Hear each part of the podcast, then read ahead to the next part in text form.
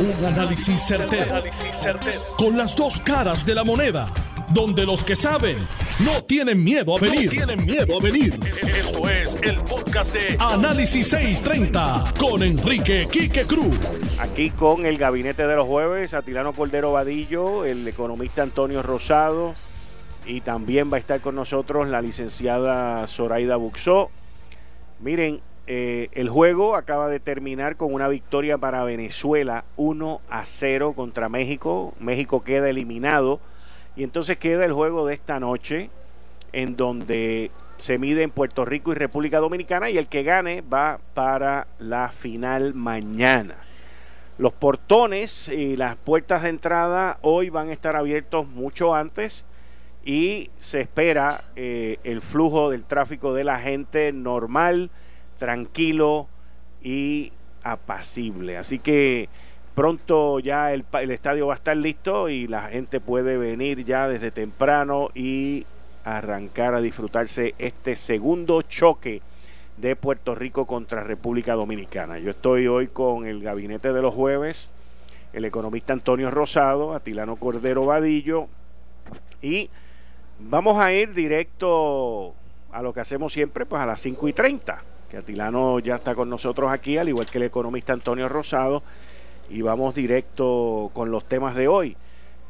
Han sucedido, antes de que los presente, han sucedido una serie de, temas y de situaciones, Isoel Sánchez y Cristal Robles, que fueron acusados por eh, la situación eh, de los contratos que tenían en la oficina del representante, que también fue expulsado, pues se declararon culpables y van a cumplir un mínimo de 10 meses de cárcel y luego unos años de probatoria en libertad bajo palabra. Así que eh, este caso termina y el caso ha creado mucha controversia eh, mediática durante el día de hoy. También Donald Trump nos dejó saber que él ha pasado por un infierno interminable. Eso fue lo que leí ahí en, en uno de los titulares del periódico del Nuevo Día en la primera página del periódico El Vocero, el querido amigo Douglas Leff.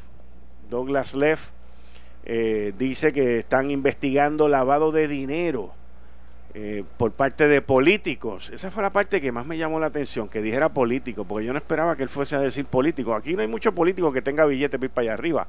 Este, pero Maleteros y maleteritas sí, el traidor y la traidora también, pero político no, no me da, no me da. Yo creo que no, no hay mucho político que sabe dónde queda Andorra y allá este el, el, área norte que conecta con Francia de España. Así que, pero él lo dijo Douglas Leff.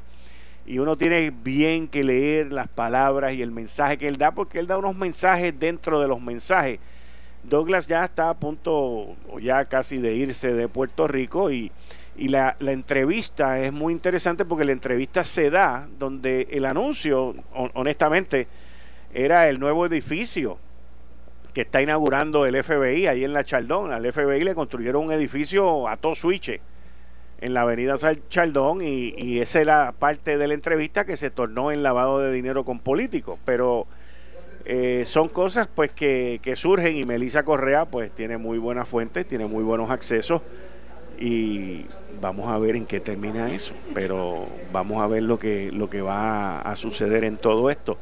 Vamos con el tránsito, auspiciado por Claro, por favor.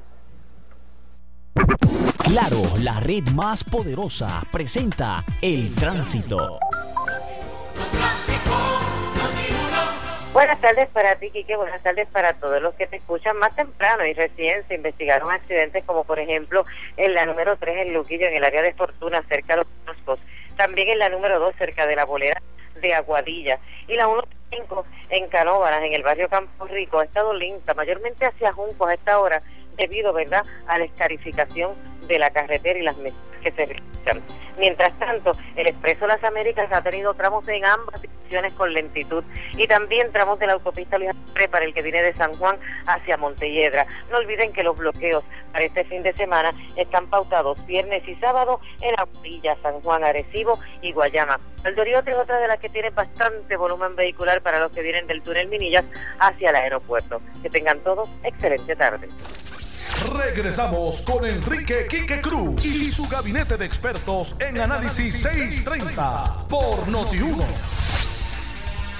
Jueves 6 de febrero del 2020, tú estás escuchando Análisis 630, yo soy Enrique Quique Cruz y estoy aquí de lunes a viernes de 5 a 7 en vivo, aquí directo desde el estadio Irán Bithorn, preparando el terreno para el choque hoy a las 8 de la noche entre Puerto Rico y República Dominicana, donde el que pierda queda eliminado y el que gana va a la final mañana. Como todos los jueves, con el gabinete de los jueves, ya tempranito está con nosotros aquí la licenciada Zoraida Buxó, Atilano Cordero Vadillo y el economista Antonio Rosado. Bienvenidos todos.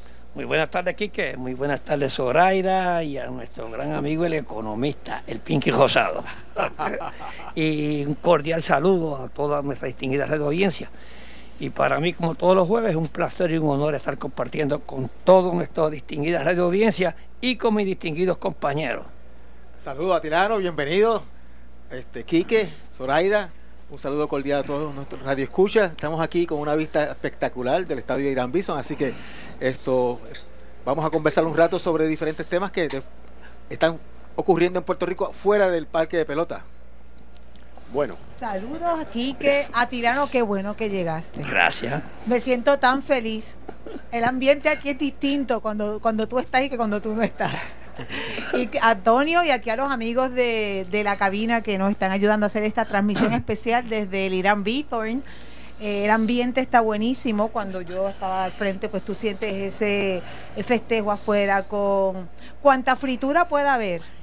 Ahí afuera hay. Así que no venga, no venga para acá si está dieta. Pero si quiere hay una, o sea, una de arepas, una de, de cuánta cosa hay y la gente tiene un, o sea, un momento de, diversión, un momento muy ameno para las personas que están aquí, los fanáticos de la pelota y los que no somos tan fanáticos, porque yo me gustan los deportes, eh, pero no sigo tanto la pelota, pero sé que este encuentro que va a, llevarse a cabo más adelante entre Puerto Rico y la República Dominicana es uno de los más esperados. Bueno, a ti Oye, Quique, sinceramente yo, me, yo hacía tiempo que no venía a este parque. Bueno, desde la última serie del Caribe. Y estaba medio abandonado de antes. ¿Verdad que esto está precioso? Mírate esa grama, las gradas, las pinturas. ¿Verdad que la alcaldesa Carmen Yulín ha hecho un trabajo muy bueno con este parque? Así que yo la felicito, Kiki. ¿Tú no la felicitas? Yo, me uno a ah, tus palabras.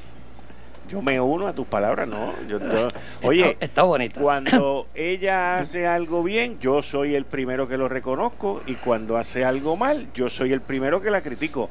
El que ella haga más cosas malas que buenas, eso es problema de ella. Ya pusiste la política, tú ves. No es política, es, mera observación. No, porque es una mera observación. Él, viene con el comentario porque yo critico mucho, ¿eh? Pues, pero yo critico mucho porque hace muchas cosas que no, en mi opinión no están correctas, pero esto está precioso. Está precioso, ¿verdad que sí?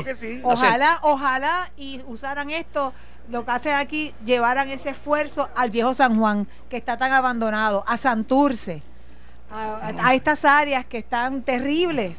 Eh, pero bueno, pues esperemos que por lo menos aquí lo que estamos, yo me uno a lo que está diciendo Atilano, este paisaje que nosotros tenemos aquí desde esta cabina, un lugar privilegiado, definitivamente se ve hermoso. Lo que pasa es que con un botón es suficiente, ¿no? Demuestra. Pero ¿cuál botón? ¿Este o el otro botón? El único botón. Atilano, tú y yo estábamos, estábamos hablando más temprano. Hoy estamos hablando de muchos temas. De muchos temas y principalmente el, el, de, el acuerdo de los bonistas con el gobierno. El acuerdo que muchos sectores dicen que no es eh, beneficioso para Puerto Rico. Otros que están a favor del acuerdo dicen que si el acuerdo no se firma, la jueza Laura Taylor Swain puede nombrar un síndico que entonces la luz podría subir mucho más de lo que contiene el acuerdo. Yo te voy a, antes de que tú me des tu parte y el economista también y, la licenciada Zoraida Buxo, mi problema con este acuerdo no es con el acuerdo ni con que si es bueno o si es malo. Mi problema es que durante los últimos tres años se le ha permitido a la gerencia de la Autoridad de Energía Eléctrica no pagar más de 400 millones de dólares al, al sistema de pensión se le ha permitido gastarse más de 500 millones de dólares en contratos de servicio y asesoría. Y ahora nos quieren poner un sobrecargo para pagar las pensiones y para pagar los déficits que no se cubrieron en el momento que se debieron haber cubierto. Así que con, eso, ese es mi problema. Ok, es un problema. Aquí el economista y yo, y, y este, lo hemos discutido cuando vino la Junta y nosotros decíamos, y la Junta dijo que no se iba a pagar más de 30 centavos este, por dólar. No, el descuento era, 70. Era 14. pero 14, 14, centavos. Y después hubo un, un, este, han seguido subiendo y, y en otras jurisdicciones, pues eh, de quiebra se han pagado 25 hasta 30 centavos. Que se le vaya a pagar a la Autoridad de Energía Eléctrica a 78 centavos, cuando ese bono corrió a 28 centavos, eh, eh, sinceramente yo creo que ahí hay una, una, una preocupación y muy grande que va a salir penalizada el pueblo de Puerto Rico. Y mira, eh, sale, se hace un estudio, Kike, que lo hace la firma London Economic International, que es una, una famosa firma prestigiosa, y dice que la Autoridad de Energía Eléctrica tendría que aumentar la tarifa todos los años para poder cumplir con sus obligaciones. Se quiere decir que rápido de 20 centavos que te ha establecido ahora, el primer año la tenía que llevar a 30 centavos y se, así sucesivamente hasta llegar la tarifa para poder cumplir con sus obligaciones hasta un promedio de 45 a 55 centavos. Eso sería poner eh, la, la energía eléctrica en la jurisdicción más cara que existiese y nos fuese a sacar a nosotros entonces de competencia y sería un problema para el desarrollo económico de nuestro país. Pero es que lo es hoy. Y sería empobrecer cada día más a, nuestro, eh, a nuestros consumidores, a nuestro pueblo. Y yo he oído que la, que la señora gobernadora, que está aquí, dice que no está de acuerdo con, con ese pacto, pero yo creo que ella es abogada ella sabe lo que tiene que hacer y no es decirle aquí a la prensa que no está de acuerdo con ese pacto, sino que se vaya a la Corte Federal y ponga allí, y eso nos puede explicar este, nuestra licenciada, qué es lo que tiene que hacer ella para decir yo no estoy de acuerdo con eso ante la juez Laura Taylor Bueno, mira, yo, yo, tengo varios problemas.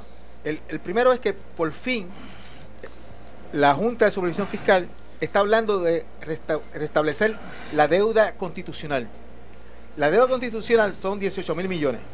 Esa es la única deuda que es válida. Que es válida. Entonces, ¿qué pasa? Lo que yo no puedo entender es cómo tú, la deuda que es legítima, tú estás negociando ahora y estás hablando de unos recortes sustanciales a la deuda constitucional, que fue la deuda que se emitió siguiendo las reglas constitucionales de Puerto Rico, y tú negociaste antes la deuda no constitucional la deuda fuera del libro, como COFINA, energía eléctrica, cuando tú lo que tienes que hacer es establecer la pauta con los bonos de la deuda constitucional. De ahí en adelante tú empiezas a recortar y llegas a la energía eléctrica, que depende de los ingresos que tenga la autoridad de energía eléctrica, y eso vale pues 20 centavos de dólar. Eso es lo que nos hace, hace falta, de que el estándar sea la negociación con los bonistas de obligaciones generales, que son los únicos. Si Puerto Rico hubiese tenido más que 18 mil millones de deuda y no se hubiesen inventado todos esos embelecos para evitar las restricciones constitucionales, no habría ningún problema de deuda en Puerto Rico. Lo que pasa es que hacen que cogieron, cumplieron con la constitución, se inventaron cofinas, se inventaron autoridades de carreteras, que son ingresos del gobierno que los dedicaron a otras actividades directamente. Ese es el problema. Ahora, después de negociar con energía eléctrica, tú vas a negociar con los tipos que son las obligaciones generales que están respaldadas por la Constitución y tú vas a pagarle menos a eso que a los tipos de la Autoridad de Energía Eléctrica. Eso no hace ningún sentido. Mira, estoy de acuerdo con lo que estás diciendo, Antonio, con tu razonamiento. El, este acuerdo que pues ha levantado tanta controversia y, pues las reservas que expresó la, propia gobernadora, tiene que pasar por este proceso de, aprobación de la jueza Taylor Swain y muchos de sus elementos eh, requieren que se pase legislación. Y ya los presidentes de ambos cuerpos hicieron claro, manifiesto y categórico que no van a aprobar legislación que se requeriría para imponer algunos de los cargos que están contemplados en ese acuerdo. O sea que una, va, van a existir unos planteamientos en, en, ese caso bien interesantes porque teniendo una legislatura electa eh, por, el, por, por, pues, por las personas que, que, están siendo gobernadas, ¿podrá la, la jueza legislar a través de la aprobación de ese acuerdo? No. O sea, es imposible. Ella no puede legislar. Ella no puede legislar. O sea, que ella se va a encontrar, ¿qué, qué hará? ¿Emitirán órdenes de desacato en contra de los presidentes de ambos cuerpos porque se rehusan a legislar? O sea, que van a ocurrir ciertas cosas que van a, impedir o a postergar la resolución de la negociación que tiene que ver con los bonos de la Autoridad de Energía Eléctrica. Mientras eso ocurre, yo lo que lo que planteo, y esto a lo que tú estabas hablando, Antonio, de, y estoy de acuerdo contigo, en que la pauta la debe establecer la negociación de la deuda constitucional, no todos estos embelecos, por decir así, de, esa deuda extra constitucional que a lo largo de, de, muchos, de muchas administraciones se inventaron y fueron grabando el crédito de Puerto Rico al punto que ya Puerto Rico no tiene crédito.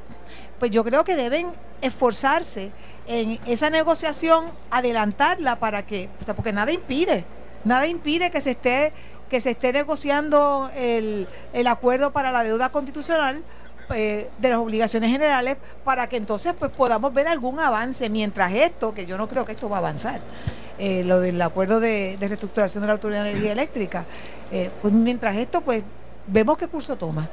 Pero definitivamente no va a ser, este, no, no va a ser amigable. Yo entiendo que gran parte de lo que está ocurriendo aquí ahora mismo no tiene que ver con el acuerdo, no tiene que ver con los bonistas, no tiene que ver con que si la luz va a ser más cara, más barata, no tiene que ver con nada de lo sustantivo de la situación. Tiene que ver con que en junio hay una primaria. y, y nadie va a tocar esa cosa.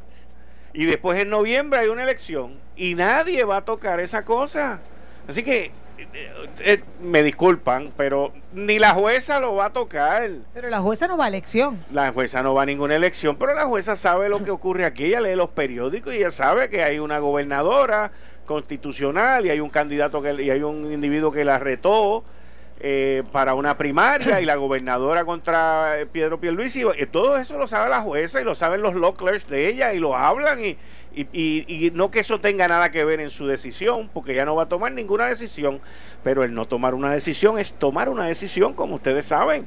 Y yo entiendo que esto se va a seguir posponiendo hasta después de junio, cuando se pase la primaria y se tome la, la determinación, no la decisión, la determinación de cuándo vamos a trabajar con esto. Mientras tanto, o sea, la, gerencia, la gerencia en la Autoridad de Energía Eléctrica sigue gastando y sigue haciendo lo que le da la gana y, y siguen sin pagar el retiro. O sea, 400 millones de pesos en tres años que no le han pagado el sistema de retiro y ahora nos quieren, ahora él y su gerente proponen meter un cargo en la factura para pagarle al sistema de retiro. Lo cual, otro cargo más. Otro cargo más. Otra rayita más, otra rayita más de la factura. Ese, cargo pero para el pago de la, del sistema de retiro que nunca debimos haber el este cargo El cargo no se va a llamar así, el cargo se va a llamar el cargo José Florencio Ortiz de retiro, porque él es el que creó la situación. Él es el que ha creado esa situación ahí. No, pero yo, aquí eh, que yo difiero de ti en cuanto a eso. Dime, dime, dime. Porque el problema el problema, porque esto se, o sea, el problema del sistema de retiro es un problema que está, o sea, que no, no tan solo es el sistema de retiro de la Autoridad de Energía Eléctrica, no, no, que son todos los sistemas de retiro no, no, no, no, de, que, que, tienen que ver con el gobierno de Puerto Rico. Es que los demás están resueltos, Zoraida. Los demás están ¿Cómo que están resueltos? Está resuelto, el gobierno está pagando 2.200 millones de pesos al año, está resuelto. Mientras el gobierno lo pague no hay ningún problema. Pero esta es aparte. Y este problema se pudo haber eh, trabajado antes, pero si tú agarras, hombre, y ustedes dos en específico, tú y el licenciado Delón y el economista Antonio Rosado, que han trabajado con sistemas de retiro, que han mirado y han ocultado la quiebra de los sistemas de retiro en el gobierno de Puerto Rico, tienen que saber que si tú le quitas a un sistema que ya viene mal, 400 millones de pesos en tres años, ese sistema lo único que ha hecho ha sido liquidar assets, ¿cómo se?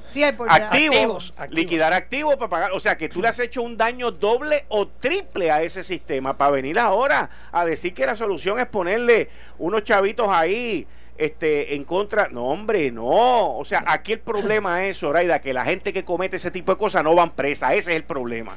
Porque en mi, en mi libro, lo menos que le toca a esa persona es votarla. Lo menos. Pero para mí es criminal lo que han hecho también. Porque lo han hecho con conocimiento, Zoraida lo han hecho con conocimiento, sabiendo que se están llevando a los pensionados por el medio, sabiendo que han cogido el dinero para gastárselo en otras cosas en mi cabeza, en mi libro, eso es criminal. Eso es criminal. Bueno, en lo que tú hablas de, no, ya terminé. de la administración. Se puso colorado y de, de, la administración del, del director ejecutivo de la Autoridad de Energía Eléctrica. Aquí no hay otra alternativa que nosotros no podemos, si, si queremos llevar a Puerto Rico a que no exploten a, a los consumidores puertorriqueños a que la autoridad de a que la energía eléctrica no llegue aquí a 40, 50 centavos en, en 10 años, tenemos, no podemos firmar ese acuerdo con los bonistas. Y la gobernadora, eh, con todo el respeto, ella dice que no está de acuerdo, pero no hace nada. Señora gobernadora, hay que actuar. Yo creo que en estos momentos usted tiene que tomar una decisión y estar firme y ir a la Corte Federal y oponerse a este acuerdo por completo. Yo creo que el problema, el problema que tú planteas aquí que con las pensiones de la Autoridad de, Energía Eléctrica es el problema de todas las pensiones de, Puerto Rico. Cuando tú estableces un plan de, de beneficios definidos y esos beneficios no tienen que ver nada con lo que aportaron los empleados ni lo que aportó la entidad, definitivamente tienes la quiebra anunciada. No hay forma de resolver ese problema. Por eso todo el mundo ha cambiado hace, a, planes 401K, donde son los, las aportaciones son definidas y la responsabilidad que tiene la entidad, en este caso la energía eléctrica, está predeterminada. Pero tú no puedes esperar que el pueblo de Puerto Rico le esté pagando las pensiones a los empleados de la Autoridad de Energía Eléctrica forever and ever, cuando allí, con 30 años de servicio, tú te retiras Tienes 20 años, empezaste a, los 20 años, terminaste a los 50 y empiezas a colectar a los 50 años hasta que te mueras. ¿Y vives, ¿Quién paga eso? Y vives 40 años más y entonces la Autoridad de Energía Eléctrica en lo que se convierte no es en la entidad para fomentar el desarrollo económico, sino en un seguro para pagarle pensiones a una, a, una gente, igual igual el gobierno. Pero si y el PayGo es eso. O sea han convertido al gobierno en, un como si fuera un seguro como si fuera un seguro. Yo te aseguro a ti te aseguro a ti que mientras tú vivas, yo te voy a seguir pagando, aunque lo que tú me hayas aportado no dé para pagar eso, aunque el rendimiento de esas aportaciones tampoco dé. Y entonces, ¿sobre quién tú estás cargando eso? ¿Sobre quién? Sobre la gente que está ahora que empezando, los que están en los 20, en los 30, en los 40. Y eso es sumamente injusto yo quiero hacer una aclaración. A tus hijos que están en esa edad. Yo, que no, yo quiero hacer una aclaración. Yo no soy pensionado del gobierno. No, no. no, Ni de energía eléctrica. yo creía que tú eras de allá, de energía eléctrica, porque veo que está. Mira, es que, es, que, es que esos modelos cambiaron. Por ejemplo, yo trabajé con un banco internacional y ese banco internacional te pagaba, te pagaba la pensión, te pagaba la aportación a la pensión. Y cuando te manda todo, una vez al año te manda un estado, te dice, esto está funded 106%. Pues están bien hechos. Pero obviamente ese modelo lo cambiaron hace 20 años. Dejaron de hacer eso. ¿Por qué? Porque la deuda que implica para la organización es tan grande que definitivamente puede llevar la quiebra de alguien. Y la Autoridad de Energía Eléctrica, una de las razones por la cual está en quiebra es por eso. Yo regreso en breve. Eh, estás escuchando el podcast de Noti1. Análisis 630 con Enrique Quique Cruz. Yo soy Enrique Quique Cruz y les recuerdo que en breves minutos, compañero de nosotros de Noti1, el exgobernador Alejandro García Padilla, está haciendo su entrada al... Sí, yo lo estoy viendo desde aquí. Está haciendo su entrada allí en la librería El Laberinto en el Viejo San Juan. A, presentar, metió, metió un laberinto. a presentar su libro. Alejandro, su libro lo va a presentar hoy a las 6 de la tarde en la librería El Laberinto del Viejo San Juan. Vida, patria y verdad. Así que vamos para adelante. Hoy jueves con la licenciada Zoraida Buxó, Atilano Cordero Vadillo y el economista Antonio Rosado. Atilano, cuéntame. Bueno, este sale hoy en espacios abiertos y, y el estudio ese también lo dice, que el gobierno de Puerto Rico pagó demasiado de alto los bonos este, De Cofina. ¿ok? Y esos bonos estaban antes del huracán María, después del huracán María, estaban a cincuenta y pico chavos, cuarenta y pico centavos.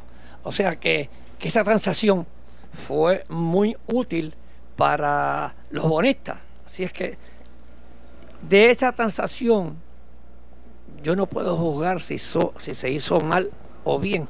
Yo me voy a ir por lo que dice el economista.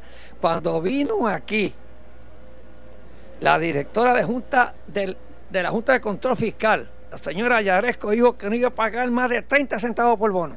¿Es correcto? Eso es así. ¿Ah? Lo dijo. Sí, Sí, lo dijeron en el periódico y todo. Bueno, en yo el recuerdo periódico. una, una columna Que- de no, de David Skio, no, sí. Exacto, Pero no, es- y Trump dijo peor todavía, cuando el Sí, gobernador, Trump- Trump dijo cuando el que- presidente Trump dijo, estos bonos hay que tirarlos a pérdida completo. Y ahora de momento, aquí están saliendo beneficiados todo el mundo. Y el único perjudicado, eh, economista, el único perjudicado, ¿quién es? El pueblo de Puerto el Rico. que paga, el es que nosotros, el pagador, los que estamos oficial. pagando, Hay, que, hay un caso, el de los, bonos de- sistema de retiro, que el tribunal apelativo determinó de que los fondos que pagan los empleados para retiro no pueden utilizarse para pagar no los pueden bonos. utilizar los bonos. Así que esos bonos de pronto estaban como en 60 centavos y están como en 20. Pero el ¿cuándo fue, ¿cuándo Sí, fue esa decisión? fue Eh, sí. esta semana. La semana pasada. Pero, pero explícala un Sí. poquito Sí, más en detalle porque, porque La- la- los, los, los tenedores de los bonos de el- los sistemas de retiro se hizo una misión. Estás hablando bueno, de la emisión de se hizo- 3.500 Sí. millones de dólares que se hizo bajo la administración de Aníbal Acevedo Vilá, en donde en aquella época la moda en Wall Street era agarrar un préstamo de, en este caso se iba a hacer de 6 mil millones, solamente se logró hacer 3.500, 3.250 millones, entonces tú agarrabas ese dinero y la teoría era que lo invertías en el mercado y el rendimiento que supuestamente iba a ser mayor, Con eso tú pagabas. con eso tú pagabas el préstamo más tenías la inversión ahí. Y entonces era como un revolving que no se dio. Todos los que hicieron eso, el estado de New Jersey lo hizo, Puerto Rico y otros que lo hicieron. Nosotros, como siempre, los conejitos de India fuimos de los últimos ya, hicimos eso y esa cosa no funcionó. Ese, esa emisión se ha tratado, se trató de declarar inconstitucional. Exacto. Esa fue la emisión que No, se trabajó esa fue la que se declaró constitucional. Alegría. Estaba Eh, bajo, bajo, la que bajo a- el- de AELA. Sí, de- sí, que fue de UBS. Es- sí, exactamente. que fue controversial. Sí, sí. Cancela Alegría no estaba siguiendo órdenes también. O sea, vamos a estar claros. Entonces, eso se lo, el tribunal había decidido de que esos los, los fondos de los empleados que pagaban sus pensiones se iban a utilizar como colateral para repagar esa deuda. Y el tribunal apelativo determinó que no, que eso son dos cosas aparte. Que los fondos de, de la aportación de los empleados, eso no tiene que ver nada con, el, con, el, con, la, con la deuda y por lo tanto no se va a utilizar para repagarla. Y entonces la reacción del mercado fue, pues, Bajo Se cayó. Se cayó. Se cayó el mercado nuevamente. Estarán Bueno, se, a- se bajó el, el, el- estarán ni a precio, 40 precio. centavos. Y ahora, ahora esos bonos, esos bonos están bajo, bajo negociación también. Así que definitivamente, posiblemente salga un mejor arreglo para el pueblo de Puerto Rico que lo que hicieron con Cofina. Bueno, es que Ahora, no- yo voy a hacer una pregunta muy hipotética, muy riesgosa y que no sea verdad, pero como es hipotética, pues con soñar no vale nada. O sea, estamos hablando de 3 mil millones de pesos. El, el gobierno ahora mismo podría coger 3 mil millones de pesos de esos que tiene ahí en el banco y comprar esos bonos a 20 chavos en el mercado y liquidó la deuda por 3 mil millones de El pesos. gobierno puede hacer eso. El que puede hacer eso es la Corte de Quiebra. Digo, Yaresco. estamos hablando de 3 mil millones de pesos al 20%. Exactamente. Ok, que lo que estamos hablando son comprar esos bonos en 600 millones de pesos. Ujú. Y Yaresco. Muy La- gra- la muchas gracias. la Yaresco es la que tiene la autoridad para ella hacer puede- eso. O sea, estamos hablando de que por 600 millones de pesos tú te puedes quitar una deuda ahora mismo de 3 mil millones. Exactamente. Digo, no sé si el gobierno puede hacer eso. No pero sé la Junta si, sí puede porque tienen el poder. No sé, esa parte Sí. no la sé. Pero si tú me preguntas a mí, ¿ok? Y, y lo traigo Ah. al economista y al empresario aquí. Oye, te quito una deuda de, se- de, Pues de claro. 3 mil y pico de millones de pesos por 600 millones. Ay, pero eso, se pa- eso parecería como que el gobierno validando el propio truco que hizo hace unos cuantos años atrás. O sea, el gobierno hizo algo que, que no que no fue que no fue incorrecto, que no tenía todas las salvaguardas que debía tener y entonces ahora al cabo de estos años va a o sea, a, a desairar a las mismas personas a quien le cogió el dinero. Exactamente. pues son Y- bonitas. Y, lo, y lo que van a hacer. Son bonitas. Sí, pero son personas. Son los fondos buitres, no son personas. No, no, no. Son fondos buitres. No, No, no, no, no. Cuando, cuando se emitió no había, no, no, no había, no, fue- no había ni fondos buitres. No, hombre, no, ahora no. Ahora no coger los fondos buitres acá. eh. No, ahora no. Lo que sucede es que eso es lo que hace la- el proceso de, de reestructuración. Cuando tú reestructuras, lo haces en conjunto. Es correcto. Y hace un- una sola transacción y elimina los bonos viejos y le da los bonos nuevos bajo las nuevas condiciones que se negociaron. Pero eso que trajo Quique podría sucederse, ¿sabes? La idea, como él dijo, no es descabellada, Quique, es- ¿sabes? es- es Porque en los negocios, oye, en los negocios todo es factible. claro. Ok, todo es factible, ¿verdad, Pero- economista? pero- pero- Ahora, ¿quién tiene el poder para hacer eso en este momento? La Junta, no hay más nadie. El problema es que tú, si tú vas al mercado a recomprar eso, tienes que ir al mercado. O sea, es el mercado. es el mercado que gente dictarlo. Que te- hay gente que te va a vender. Y a otros que no te van a y otra vender. gente no te va a vender. Y, y entonces cambia el, el proceso.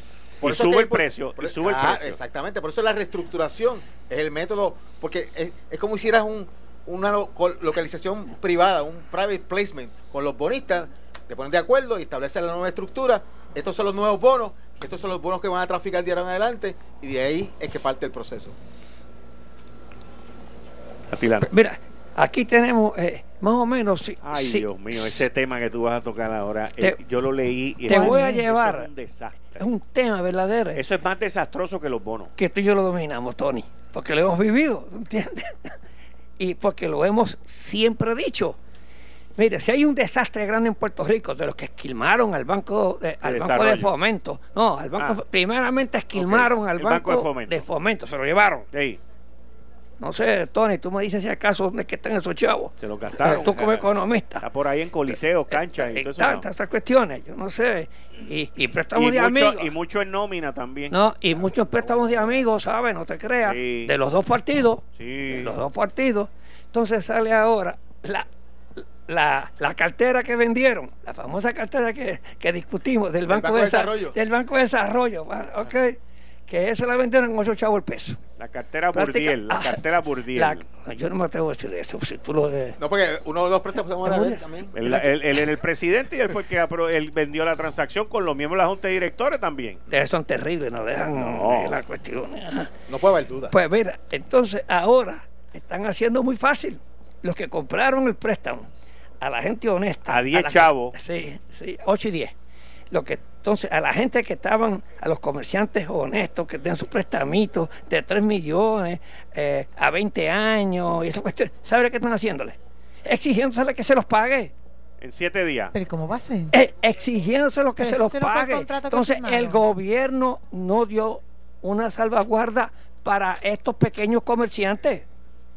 Yo, estos pequeños comerciantes, yo hubiese buscado rápido un buen bufete de abogados, hubiese demandado a, a todo el mundo aquí.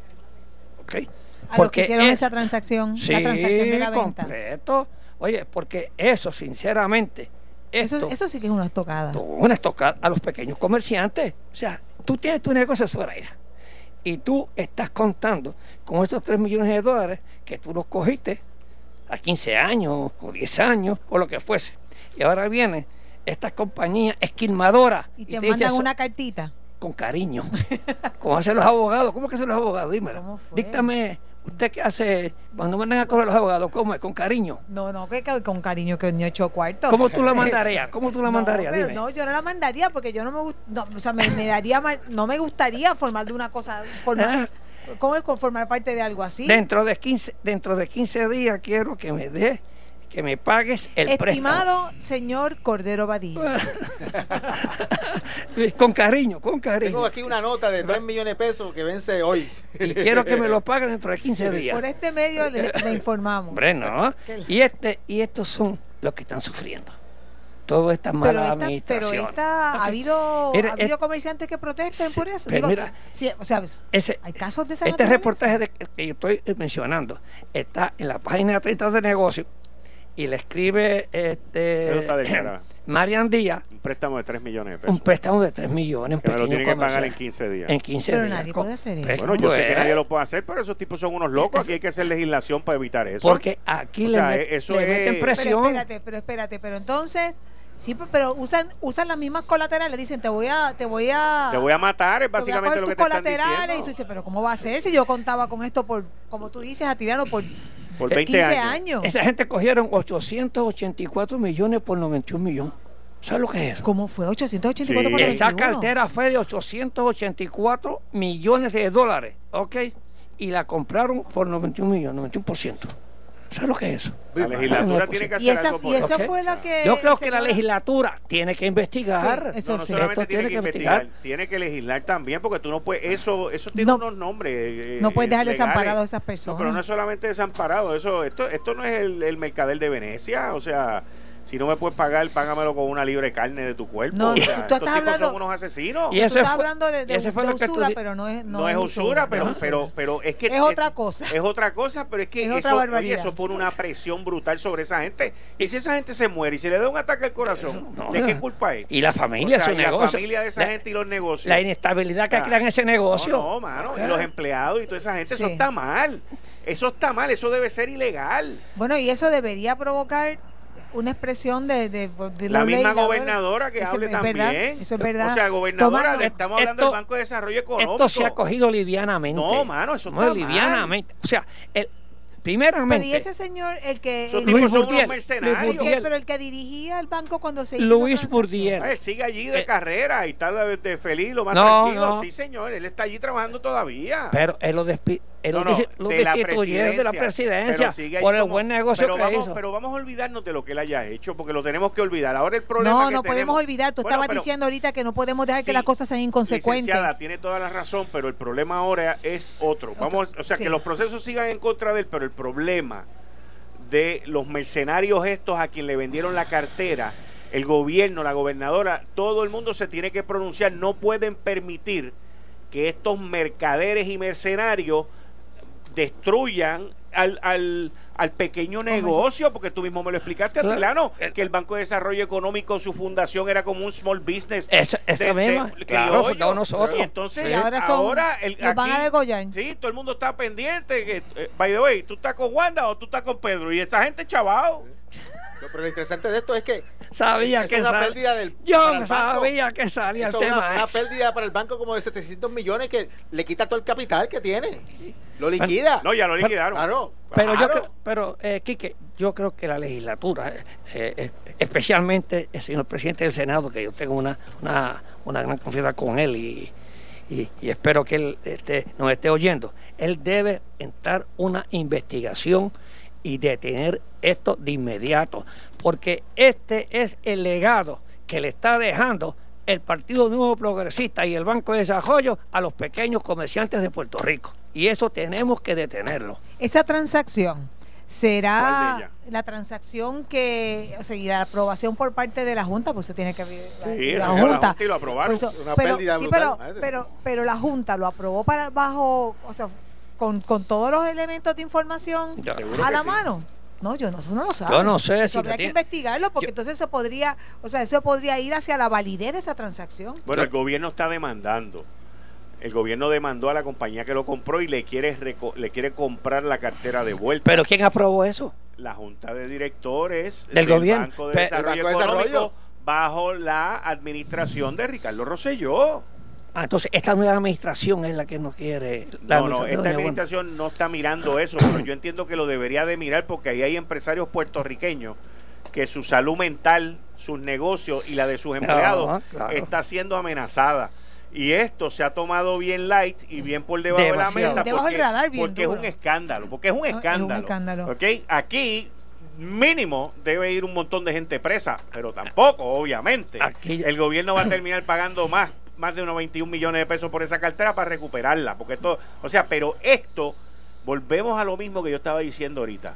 Esto, eso es un mercenario el que está ahí. Ah, y el presidente del Senado o el de la Cámara, el que quiera, Rodríguez Aguiló, abran una investigación. Esto es más importante que el almacén de Ponce. Ah, pero claro que sí, chicos. estás hablando de 700 millones de pesos, no de 700 botellas de agua, de agua y esto es algo que atenta en contra de los pequeños negocios, que son la, la, base de nuestra economía. Tú sabes que sería bueno saber, Quique, eh, y, que, y que nos llegue la información, o sea, de de, personas que se identifiquen de, aquí hay, de dueños de negocios que sean vocales. Porque yo conozco a la periodista. Todo dueño de negocio que esté siendo acosado por estos mercenarios, yo estoy disponible para que vengan a mi programa, discutir esto y hagan su reclamo. Me uno a ustedes. Esto es un abuso, esto es un desastre. Ustedes no deberían de ser víctimas de esta gente. La culpa la tuvo el gobierno por haber hecho una transacción cuestionada hoy que el mismo gobierno ha reconocido ese cuestionamiento y ha demandado para volver a readquirir eso. Yo le pido a todos ustedes que me llamen, el Noti1, el teléfono está ahí, 758-1820, y usted llame y déjeme mensaje sobre el préstamo del Banco de Desarrollo Económico. Yo quiero, quiero que nos unamos, nos unamos en contra de este abuso y poner la presión donde hay que ponerla, porque esta transacción yo no estoy diciendo que el almacén de Ponce sea menos importante, yo estoy diciendo que esta transacción es un millón de veces más importante que el almacén de Ponce. Claro que sí. Pero Por las implicaciones que tiene. Pero ese es el problema de nosotros en la parte política. Siempre nos quedamos en el micro, que es lo que hablamos nosotros, el economista, y nosotros aquí. Siempre estamos en la cosa política. Ya Dime tú que las botellas de agua de Ponce, del almacén de agua de Ponce, ya se hizo una pista pública allí en, el almacén la hizo quien Aguiló fue el que la hizo. ¿Ok? Sin embargo, esto, esto que son cientos de millones de dólares, pues no hacen ninguna. Este, no hay ninguna pregunta. No hay ninguna pregunta. Esto que es un fraude, porque esto es un fraude. Aquí, aquí se llevaron este dinero. Aquí hubieron manos criminales que cogieron comisiones exageradas. Yo estoy seguro de esto. Eso se llama corrupción. Eso se, llama, corrupción. Lo eh, que pasa es que a veces bajo el manto, bajo el manto de la aparente legalidad y la institucionalidad, se cometen estos abusos que es lo que está diciendo Quique. Yo espero que, yo espero que te respondan a tu llamado, Quique, que puedas hacer un programa donde vengan estas personas y digan, o sea, que porque si tengo que hacer dos programas, tres programas, cuatro programas, los voy a hacer porque tenemos que levantar la voz para que el gobierno se enfoque el Senado, la Cámara se enfoquen en el pequeño comerciante. Esto es un abuso. Y quien lo ocasiona es el mismo, gobierno. Y yo, tengo mismo que, gobierno. yo tengo que felicitar a la periodista Marian Díaz, que fue la que hizo este artículo muy bien hecho, ¿ok? Entrevistó a otras personas. Yo voy a ver si me comunico, Quique, con la periodista Marian Díaz a ver si, si podemos traerla aquí o a ver cómo ella consiguió toda esta fuente, a ver si nos puede ayudar para nosotros poder ayudar a esta persona. y a la misma prensa que le dé, porque esto, está, mira, esto está en la página, en una página 30 de la sección de negocios. es una noticia que por las implicaciones que tiene debería tener mayor, o sea, una primera plana. Soledad, lo que pasa es que aquí primero es el bochinche, primero es el almacén, primero es Trump y, y después esto. Ese es el problema de nosotros. Bueno, pero está bien, pero que rectifique. la primera plana de hoy, la primera plana de hoy fueron dos fotos de Wanda y Pierluisi. Esto fue el, podcast de Notiuno. Análisis 630 con Enrique Quique Cruz. Dale play a tu podcast favorito a través de Apple Podcasts, Spotify, Google Podcasts, Stitcher y notiuno.com.